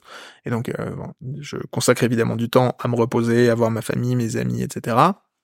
Qui est du temps très cool, mais en général, j'essaye plutôt de cadrer tout ça. Et clairement, les jeux vidéo en général ont du mal à faire leur trou dans mon emploi du temps pour cette raison-là. J'ai parfois du mal de trouver une raison valable euh, de jouer aux jeux vidéo et en tout cas à minima une. Ça implique qu'il faut que j'ai rien trouvé de mieux à faire. Donc voilà. Donc en général, ça passe à la trappe. Avec Rocket League, c'est pas le cas et c'est bizarre. Je me suis posé la question de pourquoi est-ce que euh, j'ai envie de jouer à ce point-là. Alors qu'en plus d'habitude je suis pas sujet à ce genre de, de tentation. Euh, et en fait, je me suis rendu compte qu'il y a pas mal de mécanismes qui euh, qui me trigger de fou parce qu'ils font appel à des trucs euh, assez euh, assez deep. Et encore faire des parallèles avec l'entrepreneuriat parce que bah, parce que en fait c'est mon grand truc hein, de trouver des parallèles avec l'entrepreneuriat et de jouer au grand sage devant mon micro pour vous dévoiler les grands secrets de l'univers et la manière dont vous pouvez les exploiter pour devenir vous aussi un peu meilleur. Aujourd'hui, comment jouer à Rocket League en 1v1 euh, vous aidera à devenir un meilleur entrepreneur. Non, en vrai c'est pas vrai, euh, probablement pas du tout. Mais j'ai trouvé en tout cas ce qui moi me trigger de fou dans ce jeu et me rend absolument ma boule. Euh, la première chose, c'est le tableau d'affichage. On en parlait tout à l'heure avec la musculation, c'est ce que je vous disais, mais dans Rocket League, comme dans pas mal de sports collectifs, etc., enfin comme dans tous les sports collectifs, il y a un tableau d'affichage et un chrono, c'est-à-dire que vous avez un score, vous avez 5 minutes, et si à la fin des 5 minutes vous avez perdu, bah vous avez perdu. C'est-à-dire qu'il y a un relevé des points, un relevé des compteurs, et vous savez si vous êtes meilleur ou moins bon que l'adversaire. Et je me prends des fessées par des gamins de 12 ans qui sont atroces en vrai, c'est sûr. Genre, je les connais pas, hein, je suis pas sûr qu'ils aient tous 12 ans, mais très probablement qu'il y en a plein parmi eux qui sont même pas majeurs et qui me mettent des roustes, mais genre des trucs honteux. Et mais pour autant, il n'y a pas d'excuse. S'ils sont meilleurs, ils sont meilleurs. Je veux dire, là, vous êtes en 1v1, il n'y a pas d'histoire de oui, mais c'est l'autre, c'est machin. Non, c'est toujours votre responsabilité. Et donc, il y a ce truc assez rare qui me plaît vraiment. En fait, ça ramène dans mon quotidien un truc que j'ai pas du tout, qui est ce truc de du tableau, euh, tableau des scores, quoi. C'est ce truc de vraiment, il n'y a pas de doute sur qui a gagné, qui a perdu. Bam, c'est factuel et ça fait du bien, quoi. Il y a un truc de, il y a un peu un truc de domination quand même, ce truc de quand on gagne, euh, il y a ce truc de, bah, ah, franchement, quand un adversaire déclare forfait parce que vous lui avez mis un petit 5-0 à 2 minutes 30, ça c'est, ah, a un petit côté un peu, hmm, un peu prenant, quoi. Euh, à l'inverse, quand vous prenez un 5-6-0 et que c'est vous qui devez, qui devez quitter le match parce que, parce que c'est trop honteux, quoi. Là, le, la boule de frustration, waouh, elle est compliquée à gérer. Euh, et justement, ça revient à ma note d'après, c'est que euh, c'est un, un, effort de mental et d'humilité incroyable. De mental d'abord parce que quand vous êtes malmené par un adversaire, euh, il faut pas lâcher. C'est un peu, euh, c'est un peu le sentiment que j'ai quand je lis des joueurs d'échecs euh, quand je lis des interviews de joueurs d'échecs, c'est un peu ce, ce, truc qui ressort, quoi. C'est ce, ce, calme mental quand un adversaire vous, vous joue des tours auxquels vous vous attendez pas et quand vous êtes un peu malmené par l'adversaire et dans des positions difficiles. Être capable de garder son sang-froid, de jouer son meilleur jeu, de d'analyser le comportement de l'adversaire et de faire en sorte d'y répondre. Et ça, c'est un exercice qui est hyper intéressant et que vous pouvez projeter dans plein de niveaux de votre vie. Et puis enfin, bah, il y a le fait que ça a l'air hyper simple. C'est-à-dire, vous avez deux voitures, un ballon, un but, n'importe qui est capable de comprendre l'objectif, et pourtant, c'est un jeu qui est hyper complexe. Euh, il y a plein de mécaniques possibles, il y a plein de stratégies, de, de possibilités de changer les choses, etc., de, de, de jouer avec le ballon, etc. Et c'est franchement assez incroyable de voir à quel point un jeu qui en apparence est aussi simple peut être aussi compliqué quand on apprend à bien y jouer. Bah, vous voyez le parallèle évident avec le business, hein, même si ça peut sembler très simple de lancer une boîte.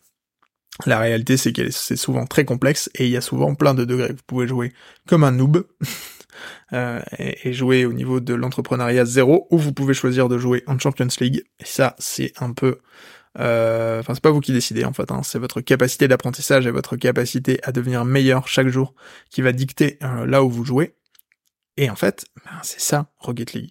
Et, et, franchement, ça me plaît de ouf. Et, euh, et voilà, il n'y a pas grand chose de plus à dire. Si vous jouez, en vrai, euh, si vous avez envie d'un mate, je ferais bien un peu de 2v2, mais pas pas tout seul, parce que alors oui, le truc c'est ça, c'est qu'il y a ce qu'on appelle la solo queue en 2v2. Donc en gros, c'est vous jouez en 2v2 mais sans groupe. Donc vous rejoignez un, coéquipier au hasard pour affronter euh, une équipe en face au hasard. Et alors ça c'est la catastrophe parce que pour le coup euh, vous pouvez pas communiquer avec lui. Euh, enfin des fois vous tombez sur des tocards. Enfin c'est atroce. Moi je, supporte pas ça. Donc si vous jouez et que vous avez envie d'un mate pour pas faire de la solo queue en 2v2, les gens qui connaissent pas Rocket League, désolé. franchement contactez-moi, je suis chaud. petit appel, petite petite passe D comme ça. Euh, et voilà. Et donc en vrai, bah c'est surtout que j'apprends à gérer ma frustration et à méta-analyser euh, voilà le tempérament des joueurs, comprendre qui est agressif, qui est plutôt passif, comment est-ce qu'on joue, etc. Et je trouve que c'est un, un, jeu qui est assez, euh, enfin c'est un, challenge intellectuel qui est assez intéressant. Euh, c'est beaucoup moins classe que les échecs, mais, euh, mais rien à foutre en vrai. je pense que ça développe sensiblement les mêmes les mêmes mécanismes mentaux en tout cas sur euh, sur une bonne partie des choses. Et euh, franchement, je, je, kiffe. Voilà. Pareil, c'est pas forcément un truc incroyable, mais je tenais à vous le partager. Encore une fois, c'est c'est très important. tac tac. Plus que deux points. Je sais pas combien de temps est déjà cet épisode. Je pense qu'on est pas loin d'une heure. Ah ouais, une heure cinq. Je vous avais prévenu que ce serait un épisode un peu long. Euh, J'ai noté, faites des choses simples dans les valeurs de Lugus, je vous en parlerai peut-être un jour, mais on a simple as fuck. Globalement, euh, essayez pas de faire des trucs compliqués, faites des choses simples pour les clients, simples à comprendre, simples, enfin voilà. Appréciez la simplicité. Euh, et pourtant, bah des fois on oublie. ça a beau être euh, sur les murs, et y a beau, ça a beau être inscrit dans les valeurs, parfois on fait encore la connerie. Euh, globalement, on a depuis un bon moment, ça fait je pense un an, qu'on essaie de craquer le, le code des avis clients. On arrive difficilement à récupérer des reviews clients, pas parce que nos clients sont pas contents, mais parce que euh, on trouve pas le bon format. Quoi. On a essayé des formulaires, on a essayé, euh, on a essayé pas mal de choses, mais euh, on a essayé de les prendre en call, on a essayé de leur envoyer des mails, des des questionnaires de satisfaction post-mission. on a même essayé d'organiser des tournages. Alors ça, ça, ça marche bien en vrai, mais euh, mais, mais c'est hyper coûteux. Euh, S'il faut déplacer une équipe de tournage en fait, et puis capter le gars, et puis enfin c'est compliqué. Euh, mais bon voilà. Et donc du coup, ce qu'on fait, c'est que euh, euh c'est que euh, on a essayé pas mal de choses et que ça marche pas. Et donc ça, c'est des chiens. Parce que on a quand même besoin de preuves sociales, et puis on sait qu'on a une top satisfaction client, parce que nos clients nous le disent, mais on a du mal de collecter des reviews formelles, un truc euh, écrit euh, qu'on puisse utiliser sur nos réseaux, etc. et j'ai eu l'illumination en vacances de euh, ben voilà donc j'étais en Espagne et je vais dans des restaurants et euh, moi j'aime bien regarder les petites reviews Google quoi. Je suis dans un endroit que je connais pas. Alors c'est un peu euh, touriste euh, c'est un peu ça fait un peu de moi un super touriste. Mais mais j'avoue flemme de tomber dans un restaurant dégueulasse avec des cafards quoi. Donc je jette souvent un petit coup d'œil à Google avant de avant de décaler dans un restaurant et je suis le genre de mec qui met des avis Bon, en vrai uniquement quand je suis très content ou vraiment pas content, mais je, je crois vraiment que j'ai jamais mis d'avis une étoile. Je suis pas ce genre de rageux en vrai. C'est bizarre les gens qui font ça. Vraiment de la vengeance. Euh, mais non, je suis le genre de mec qui met beaucoup d'avis 5 étoiles quand je suis vraiment content d'un endroit. Je trouve que ça, ça mérite. Et en particulier dans la restauration où on sait que il y a plein de gens qui sont comme moi. Donc en vrai, euh, que si je le fais, il y a énormément de gens qui doivent le faire. Et du coup, c'est quand même intéressant pour, euh, enfin, c'est sympa pour les restaurateurs de foutre un putain d'avis 5 étoiles. Euh, Ceci étant dit, je me suis dit, bah, en fait, euh, on a une page Google, on n'a pas de review dessus. Euh, viens, on essaye, quoi. Et on essaye le truc simple, le plus, truc le plus con du monde. On envoie à nos clients, bonjour, euh, voilà, vous êtes content de notre prestation, cool, est-ce que vous pourriez nous laisser 5 étoiles sur, sur Google? Eh ben, ça marche. le truc sur lequel on se casse les dents depuis un an a été résolu à base de mets-nous 5 étoiles sur Google, s'il te plaît. Voilà. Ben, je sais pas quoi vous dire, hein, parce que je me sens un peu con euh, vis-à-vis de ça. Parce qu'en vrai, on a quand même déployé un peu d'énergie sur le sujet.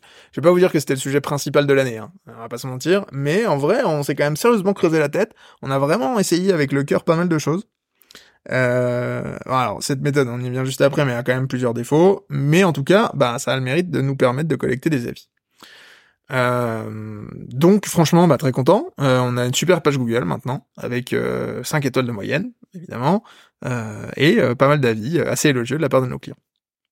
Vraiment, je suis trop content.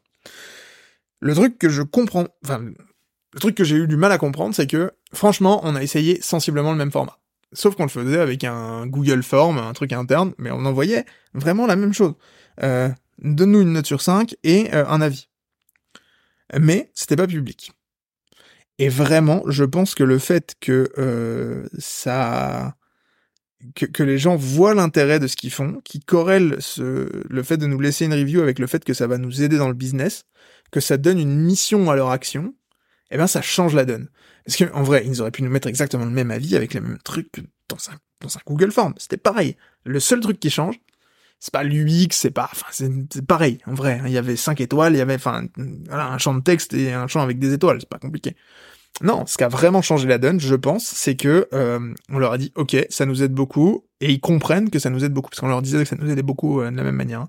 mais ils comprennent que ça nous aide beaucoup parce que euh, ben, ça change la donne de nous avoir, enfin, de, de laisser une review publique. Et ça, tout le monde le comprend. Donc voilà, donc ça c'est une première chose qui est quand même très importante, si vous avez besoin que quelqu'un vous aide, donnez du sens à son action. C'est-à-dire que s'il comprend pas comment ce qu'il va faire, ça va vous aider, en fait, il va pas le faire, même si ça vous aide vraiment. Donc, donnez du contexte. Je pense que ce qu'on aurait dû faire, c'est expliquer comment est-ce que nous, ça nous aidait formellement, et euh, faire en sorte que, bah, que les gens euh, puissent comprendre un peu la, feedback, loop que ça nous permet d'obtenir. et voilà. Le deuxième point quand même, c'est que euh, c'est un peu comme les avis filmés. Euh, ça a l'inconvénient d'être des avis euh, en général, c'est un parti pris qui est évident. C'est où on vous aime beaucoup ou on vous aime pas. Et les avis, en général, ils sont assez assez polarisés. beaucoup. ce serait très intéressant d'avoir les stats de Google, en particulier en France, mais je serais pas surpris qu'en fait il y ait beaucoup moins d'avis 2, 3, 4 étoiles que d'avis 1 et 5. Euh, parce que c'est souvent, euh, c'est souvent comme ça que résonne le peuple français. Euh, mais du coup, bah, ça te donne pas vraiment d'insight sur ton service. Donc c'est cool, ça fait de la preuve sociale, mais t'as pas d'insight sur la qualité de ton service et ce que tu pourrais améliorer. Donc ça, il faut encore qu'on arrive à trouver une solution.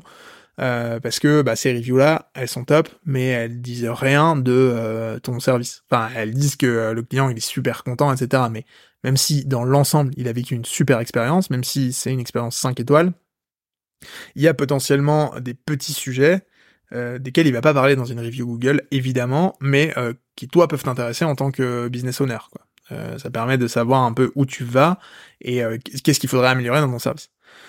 Donc voilà, donc on va chercher à travailler ce sujet-là encore un peu, mais en tout cas, la grande leçon, c'est donner du sens aux actions des gens si vous voulez qu'ils vous aident, manager par le contexte, j'avais écrit. Parce qu'en fait, c'est un peu la même chose dans vos boîtes. Si vous donnez du contexte aux gens, si vous leur expliquez pourquoi ce enfin, pourquoi ils font ce qu'ils font, eh ben, ils sont plus enclins à le faire et à le faire bien et à prendre les bonnes décisions. Voilà. Hum, pour ce point. Et enfin, le dernier point, celui qui a donné euh, le nom de cet épisode, la moyenne, c'est pour les gens moyens. Ça, c'est probablement le point sur lequel je me fais le plus dessouder quand euh, j'en parle sur LinkedIn et quand j'en parle euh, même en public. Mais, mais en fait, c'est tout est dans le nom. Hein. La moyenne, c'est pour les gens moyens. Et voilà je sais pas quoi vous dire de plus en fait, mais je sais que ça énerve pas mal de gens. Euh, en vrai, d'aussi loin que je me souvienne, la moyenne c'est un truc qui m'a toujours fait peur, mais genre peur, peur. Genre j'ai vraiment j'ai des souvenirs de moi en crise d'ado qui chiale littéralement, mais genre je chiale à grosse goutte quoi, je, pleure pour de vrai. Euh, parce que je refuse catégoriquement d'imaginer ma vie dans un scénario euh, CDI maison gamin labrador. Genre c'est impensable pour moi. Genre vraiment c'est un truc, mais ça me ça me ça me terrorise. Et, genre vraiment, bah, je, je chiale, hein, parce que je n'ai aucune, à ce moment-là, aucune idée de comment faire autrement. C'est-à-dire que euh, euh, je, je, vois bien que l'école m'emmène tout droit dans un truc comme ça. Je veux dire, si au mieux j'ai bien réussi ma vie, je finirais avec un avec un job d'ingénieur. J'aurais été ingénieur en informatique. Euh, ouais, why not? Why not? Mais je me vois pas du tout dans ce, dans ce, enfin dans, dans cette carrière je me sens pas du tout euh, enfin voilà je, je sais pas mais ça me ça me littéralement ça me terrorise. Ça me prend vraiment euh, au, au trip quoi. Euh, et vraiment j'avais le sentiment que l'école c'était le centre de formation des gens moyens. Hop on y va tous ensemble. Hop surtout on s'assure pour que euh, tout le monde soit euh, à peu près au même niveau. Hop hop hop et puis on pousse tout le monde en avant une classe après l'autre, jusqu'à ton post-bac, et quand t'auras ton diplôme, et eh ben hop hop hop. Et qu'en vrai, euh, tu vois, il y avait une espèce de, de, de, de, répartition comme ça, de courbe de Gauss. Alors, on est tous plus ou moins groupés autour de la moyenne. Hein. T'as ceux qui vont s'arrêter à bac moins 2, ceux qui iront jusqu'à bac plus 5, et puis hop hop, voilà, une belle distribution en courbe de Gauss, comme ça. Tout le monde est bien serré au milieu de la moyenne. Euh, horrible. Oh, horrible. Ça, c'est vraiment le truc. Je pense qu'il n'y a pas un scénario qui me fait plus flipper que ça pour moi, tu vois. Euh, si un jour j'ai des gosses, genre je sais pas comment, enfin, c'est vraiment le truc sur lequel je vais, je vais être euh, genre, mais je pense traumatisant pour des enfants. Soyons clairs. C'est vraiment un truc que j'ai vécu comme, euh, mais comme une angoisse profonde, quoi. Et puis, euh, et puis quand même, j'ai grandi avec avec l'éducation, avec une éducation qui mettait le travail comme une valeur forte, vraiment. Euh, mais mais le travail euh, en tout sens, je veux dire. Mon grand-père, typiquement, enfin, je, je, présuppose que c'est né avec mon grand-père, ce truc-là, euh, qui faisait double journée, enfin un truc assez, ouais, une force de la nature vraiment, mais qui a vécu sa vie, enfin la plupart de sa vie, en étant travailleur à l'usine.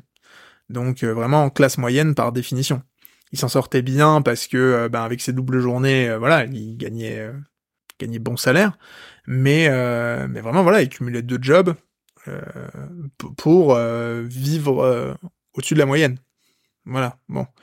Et donc quand même, ce que ça a créé, je pense, d'abord chez mon père puis chez moi, c'est cette conviction que par le travail, tout est possible, quand même.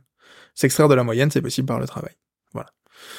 Et donc quand même fort de ce truc-là, j'ai euh, décidé que ben fuck, euh, c'était impossible pour moi de suivre le scénario CDI Maison Gamin Labrador. euh, c'était genre juste impensable. Et donc j'ai commencé à chercher des solutions alternatives, évidemment, à travailler mm, dur pour y arriver. Je voyais quand même dans le code une une capacité de création qui me qui me fascinait. Donc c'est franchement ce qui m'a attiré vers le code en me disant ok il y a un truc à créer déjà. Donc ça c'est cool. Et euh, et c'est alors je ferai pas l'histoire complète aujourd'hui parce que c'est vraiment très long, mais c'est ce qui m'a amené euh, à découvrir The Family. Et quand je suis tombé sur les conférences d'Oussama, mais genre je me rappelle vraiment avoir le, le, cerveau qui explose quoi. Vraiment, je me suis dit mais Alléluia mes frères, quoi. C'est possible. Il existe un monde en dehors du scénario CDI Maison Gamin Labrador. Grande respiration. et, euh, et voilà. Et depuis ce jour-là, en fait, je me suis, enfin, depuis cette époque-là, déjà, j'ai plus jamais quitté l'idée que euh, je refusais de vivre dans la moyenne à tous les niveaux. Je pense que c'est ce qui me pousse aujourd'hui à, faire autant de sport. Ça a été un sujet redondant cet épisode, parce que c'est un sujet redondant dans ma vie en ce moment, hein, vous l'aurez compris. Mais je pense que c'est ce qui me pousse à faire autant de sport. Euh, je pense que c'est ce qui me pousse à entreprendre. Je pense que c'est ce qui fait, et ça fait écho à l'épisode précédent dans lequel je vous parlais de ma de ma déterre et du fait que, euh, bah, en vrai, ça prendrait le temps que ça prendrait, mais je finirais par réussir à la hauteur de mes ambitions parce que j'étais parti pour être là pour euh, le temps qu'il faudrait pour que ça arrive. Euh, je pense que tout ça c'est né à ce moment-là, mais de se dire en fait, ben, c'est pas possible quoi. On peut pas, on peut pas, on peut pas se contenter de la moyenne quoi. Euh, et du coup, pour illustrer un peu mon propos, parce que j'ai décidé que j'en avais marre de me faire taper dessus sur LinkedIn quand je parle de ça. Euh, j'ai décidé de vous expliquer à quel point c'est facile de sortir de la moyenne. Normalement, c'est pile là où je me fais défoncer. Euh, par exemple, il faut savoir que 75% des Français font moins de 10 000 pas par jour. C'est-à-dire que si aujourd'hui vous mettez en place l'habitude de faire 10 000 pas par jour, juste ça, vous êtes dans le top 25% des Français qui marchent le plus. Le euh, non, toujours sur le sport, 62% des Français font, du sport moins de 3 fois par semaine. Donc si vous faites du sport deux fois et demi par semaine, je pense, ou trois fois, euh, vous êtes déjà dans le top 40% euh, des Français les plus sportifs. Euh, trois fois par semaine, c'est ok, hein, c'est lundi, mardi, vendredi. Le revenu médian en France, il est de 1837 euros. Ça, je pense que c'est le chiffre qui me fascine le plus, euh, parce que on se rend compte que ça veut dire qu'il y a la moitié de la population française qui gagne moins, parce que c'est le revenu médian. Hein. Donc ça veut dire qu'il y a la moitié des Français qui gagnent moins de 1837 euros par mois. La moitié. On parle pas, on parle pas d'un revenu moyen, hein. c'est-à-dire que là, il n'y a pas d'histoire de les extrêmes, euh, ça, ça joue, machin. Non, là, on parle d'un revenu médian, c'est-à-dire vous tracez la droite au milieu, vous mettez 50% d'un côté, 50% de l'autre. C'est-à-dire qu'il y a 50% des Français qui gagnent moins de 1837 euros par mois. Je sais plus vous dire si c'est brut ou net, mais en vrai, ça change pas grand-chose. Hein. Ça veut dire quand même que aujourd'hui, la vie moyenne, c'est ça, c'est une vie à 1800 euros par mois. Euh, avec l'inflation qu'on se tape en ce moment et un SMIC euh, qui approche bientôt les 1500 balles, euh... vous voyez le problème. il n'y a pas besoin d'être mathématicien ou d'être un, un, haut ingénieur financier pour comprendre que il y a un problème. Et que si aujourd'hui euh, vous gagnez 1800 euros par mois, bah la vie elle est pas facile. la vie elle est pas fun. Et la vie c'est pas c'est pas un biscuit quoi. Et, euh, infini respect, attention, hein, aux gens qui qui sont là. Hein. C'est pas c'est pas un jugement de valeur. Hein. Je dis pas que euh, que que y a il y a une, enfin c'est pas une façon de classer les gens, hein, soyons clairs. C'est juste qu'à un moment donné, ben la moyenne c'est pour les gens moyens quoi. Je veux dire, euh, c'est je, sais que ça sonne comme un jugement de valeur, hein. j'en suis conscient, mais c'en est pas. Hein. en fait, le truc, c'est. Je... C'est pas une façon de juger les autres. C'est une façon de m'auto-juger. C'est-à-dire que je refuse ce scénario. Il est, il est impensable pour moi. Mais ça veut pas dire que euh, ça veut pas dire qu'il peut pas être acceptable pour les autres et surtout chacun est libre de faire ce qu'il veut. Hein. Moi j'en ai rien à foutre. Hein. Chacun vit la vie qu'il a envie de mener. En revanche, pour ma vie, pour la mienne, impensable les gars. Genre jamais de la vie. J'ai même pas en rêve. Jamais de la vie je me laisse aller par là. Et donc, bah du coup, euh, voilà, faut prendre les actions qu'il faut. Faut prendre les actions qu'il faut. Mais c'est juste pour vous donner conscience quand même que faire le choix de s'extraire de la moyenne, il est pas si compliqué. Euh, c'est quelque chose d'assez euh, d'assez faisable pour un peu qu'on se bouge les fesses quoi. Euh, maintenant, voilà, la question c'est est-ce que c'est vivre dans le top 40, 30, 20, 10, 5% et là, ça commence à être un vrai game. Parce que quand vous commencez à vouloir approcher le top 1%, là, d'accord. Là, on se parle et là, ça commence à être très difficile. Et c'est ça qui vaut la peine. Euh, et voilà. Et moi, c'est vraiment, c'est vraiment ce que j'essaye de d'emmener dans ma vie, quoi. C'est cet objectif de va chercher le top. le top de ce que tu peux faire. Va toujours essayer d'aller plus loin, d'aller plus, plus fort et de, de faire des choses plus importantes, plus grandes, plus fascinantes. Il y a vraiment ce truc de vivre sa vie comme un, comme un film, en fait, hein. C'est ce truc de, waouh. Ouais. Vivre une vie qui vaut la peine, quoi. Pas une vie par défaut, pas une vie euh, qui a été tracée un peu euh, parce que pas voulu trop prendre de décision à un moment donné. Non. Ça, c'est le meilleur chemin vers la vie moyenne. Si vous prenez pas de décision, les gens prendront des décisions pour vous. Et ça, c'est ce que vous voulez éviter à tout prix. Mais en vrai, je pense que si vous m'avez écouté jusqu'ici, si vous vous êtes tapé euh, l'histoire, les histoires d'un mec comme moi pendant 1h20, bah, je pense que vous êtes plutôt d'accord avec ça. Euh, mais, sait-on jamais. Hmm, c'est un rappel qui est toujours utile. Euh, je pense que vraiment la moyenne c'est c'est une gangrène parce qu'en plus ce que ça sous-entend et je vais conclure là-dessus, je pense qu'après on aura terminé cet épisode. Ce que ça sous-entend, la moyenne, c'est que c'est acceptable. Pour plein de gens, genre avoir 10 à l'école, bah c'est ok, tu vois. C'est pas catastrophique, c'est pas bien, hein, c'est pas, pas une bonne note, mais tu vois, c'est pas une mauvaise note. 10, ça va t'es dans le moment où, ok, c'est, c'est acceptable. Et ça, c'est horrible. c'est ce truc de se complaire dans là où on est, tu vois. C'est une situation qui est pas si bien, mais qui est pas si mal.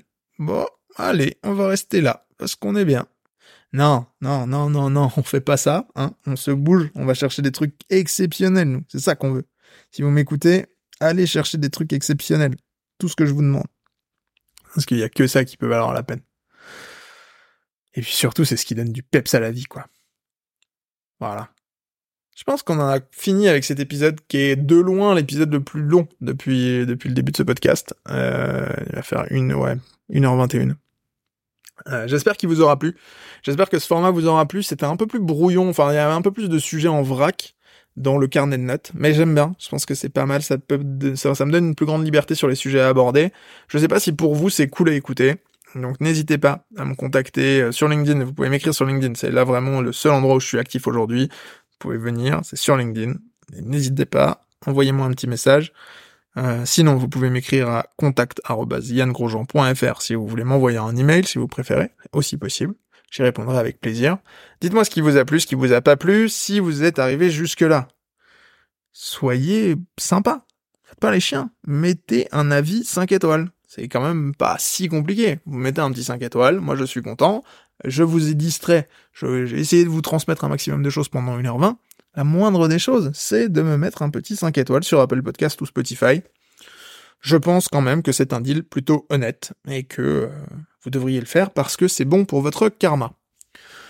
Ceci étant dit, n'oubliez pas le mantra, ce que j'ai décidé qui serait le mantra de cette émission et qui est finalement la citation qui guide ma vie depuis euh, déjà bien des années euh, et qui continue de guider mon chemin, qui est tout à fait raccord avec le dernier point que nous venons de traiter. C'est une citation de Xavier Dolan qui a été prononcée, euh, je n'ai toujours pas vérifié où, remise des Césars ou des Oscars, je ne sais plus mais dans laquelle il déclare que tout est possible à qui rêve, ose, travaille et n'abandonne jamais. Ciao.